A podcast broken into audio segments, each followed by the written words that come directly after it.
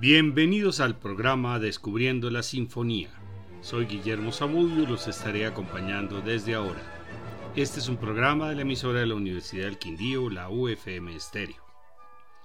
La obra sinfónica de Richard Strauss es poco en lo que se refiere a sinfonías propiamente dichas, pero en sentido más amplio pueden ser consideradas como una evolución de la forma sinfonía, convirtiéndose en uno de los más importantes compositores de su época la situación política que vivió por su relación con el régimen y en especial con el Tercer Rey, lo inclinaron hacia la realización de una música más conservadora. Strauss nació en Múnich en 1864 y su padre era primera trompa en la orquesta de la corte de Múnich, quien era profundamente anti-wagneriano. Educó a su hijo para seguir la línea clásica de Mozart y Beethoven, pero Richard tenía otras ideas. Escribió la sinfonía en re menor AB 69 en 1880 cuando todavía era estudiante. En 1884 terminó su segunda sinfonía en fa menor opus 12. En 1886 escribió la Aus Italien opus 16 para expresar los sentimientos recogidos en su estancia en Italia. Durante el verano de 1887 conoció a la familia del general mayor Adolf de Ana y se encargó de darle clases a su hija mayor Pauline. En 1886 escribió su poema sinfónico Don Juan. En 1889, Pauline interpretó varias óperas dirigidas por Richard, incluyendo Isolda de Wagner. La relación de trabajo se convirtió en amor, se comprometieron en 1894 y se casaron el mismo año. Su único hijo, Franz, nació en 1897. En 1902, Strauss tiene la intención de escribir una sinfonía sobre su vida amorosa y su hijo.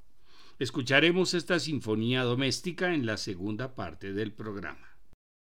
La Sinfonía Alpina Opus 64 fue terminada en 1915, pero fue larga su fase de construcción. En 1902 comenzó una obra titulada Tragedia de un artista sobre la vida del pintor Karl Stoffer, quien se suicidó en Florencia en 1891. Había conocido en Roma a Lidia, hija del millonario suizo Alfred Secher, conocido como el rey del ferrocarril, quien estaba casada, y entre ellos nació el amor. En un viaje a Florencia se escaparon para conseguir ella el divorcio, pero el embajador de Suiza lo impidió a petición de los interesados. Carl fue a prisión y Lidia a una clínica. Ambos se suicidaron. Impresionado por la tragedia, Strauss escribió una serie de temas, pero después abandonó la obra. Después del triunfo de la ópera El Caballero de la Rosa, Strauss esperó un nuevo libreto, pero ante la falta de puntualidad de Hofmannsthal, decidió componer una sinfonía y recobró los temas de su obra inacabada. Después de haber escrito Así habló Zaratustra a partir de las ideas de Nietzsche, quiso titular la nueva sinfonía como El Anticristo, una sinfonía alpina. No se trataba de un ataque a la figura histórica de Cristo, sino una crítica a la institucionalización del movimiento cristiano por su acción manipuladora de textos y por la dominación de las conciencias realizada por la casta sacerdotal. Mahler murió en 1911 y eso destrozó a Strauss. Después compuso su Ariane en Naxos y finalmente terminó la sinfonía en febrero de 1915 le borró del título la palabra anticristo y la estrenó en Berlín en octubre como Sinfonía Alpina. Es un poema sinfónico que está dividido en 22 secciones separadas pero que se interpretan sin interrupción. Literalmente la historia en que se basa la obra se inscribe dentro del mundo de los excursionistas, de los amantes de las montañas. Como aficionado al senderismo, con la descripción de esta obra, Strauss quiere rendir un homenaje a todas las instituciones y a todos los practicantes de este noble deporte que tanto acerca al hombre a la naturaleza y es fuente de salud y de inspiración. Vamos a enumerar las 22 secciones como, con una pequeña descripción. 1. Noche. Una escala descendente nos sumerge en las profundidades de la noche un tema masivo con acordes de metal que reaparecen más tarde. 2. Salida del sol. De la noche se eleva un tema poderoso en un gran crescendo. Magnificado por los metales, es el gran tema de la montaña y puede ser comparado con el tema que abre Así habló Zaratustra. 3. Ascensión. Se escucha la marcha de los caminantes, tema que reaparece varias veces a lo largo de la obra y es una especie de himno senderista. Se escuchan trompas de caza indicando la salida de un grupo de cazadores. 4. Entrada en el bosque. Un sonido masivo de vientos indica la entrada en la, espesura y se escuchan sonidos de pájaros. 5. Paseo por la ribera. Remontando el, río, el curso del río, los senderistas ven recompensados sus esfuerzos ante la aparición de una soberbia cascada. 6. En la cascada. Hacen el primer alto en el camino para reponer fuerzas. 7. Aparición. Aparece durante el descanso el espíritu alpino de las leyendas. 8. Prados sembrados de flores. Continúan el camino a través de campos de flores. Se describen mediante delicados toques del arpa y pizzicatos en las cuerdas. 9. Pastos alpinos. Se pueden escuchar los cencerros de las vacas que están pastando. La música remarca su carácter bucólico. Se escucha un motivo repetido de canto de pájaro. Los caminantes disfrutan del paisaje encantador. 10. A través de la maleza y espesura por el camino equivocado. Se emplean variaciones del tema de la marcha. La música se hace dramática en un momento en el cual los caminantes parecen perdidos. Consultan la brújula y vuelven al camino. 11. Ante el glaciar. De pronto se encuentran ante un soberbio glacial. Reaparece el tema de la montaña. 12. Momentos peligrosos. La ascensión se hace peligrosa, el hielo hace resbalar y el camino se vuelve difícil. Pero los caminantes no se amedrentan y siguen hacia arriba se emplean trompetas y clarinetes para su descripción. 13. En la cumbre. Por fin los caminantes llegan a su meta. Al comienzo están jadeantes y todavía no pueden disfrutar el panorama. Descansan para recuperar la respiración. Se escucha un motivo ascendente en los trombones de carácter wagneriano. Se escucha luego la melodía del oboe con acompañamiento de las cuerdas, un decidido carácter de Strauss. 14. Visión. Con un gran clímax termina la sección. El objetivo se ha alcanzado y pueden contemplar la magnífica vista. Entonces se felicitan con un canto triunfal. 15. Niebla. De pronto se levanta una densa niebla y los caminantes pierden la maravillosa visión. Es hora de iniciar el descenso. 16. El sol se pone poco a poco. Una escala descendente evoca el tema inicial recordando que se acerca la noche. 17. Elegía. Un tema heroico es interpretado por la orquesta. Marca el triunfo del hombre sobre la naturaleza. 18. Calma ante la tormenta. La cuerda con sordina presenta un ambiente enrarecido. La melodía del oboe marca un mal presagio. Los timbales señalan truenos lejanos y negros nubarrones oscurecen la escena. Se escuchan las primeras gotas de lluvia. 19. Truenos, tempestad y descenso. La tempestad se declara durante el descenso. Rayos y truenos son descritos pictóricamente por la orquesta. Es una tormenta con un aire muy realista, con instrumentos raros como las máquinas de rayos y truenos. 20. Puesta de sol. La tormenta se apacigua y llega el atardecer. Vuelve a sonar el tema de la montaña. Se entra a la parte final de la obra con la coda final de la sinfonía. Interviene el órgano y es un canto de alabanza a la naturaleza. 21. Ecos que se extinguen señalando el final del viaje. Ha llegado la hora del merecido descanso. 22. Noche. Se repite la escena de la noche del comienzo. A la noche seguirá un nuevo día, el eterno retorno según las teorías filosóficas de Nietzsche, como un día sigue a otro día.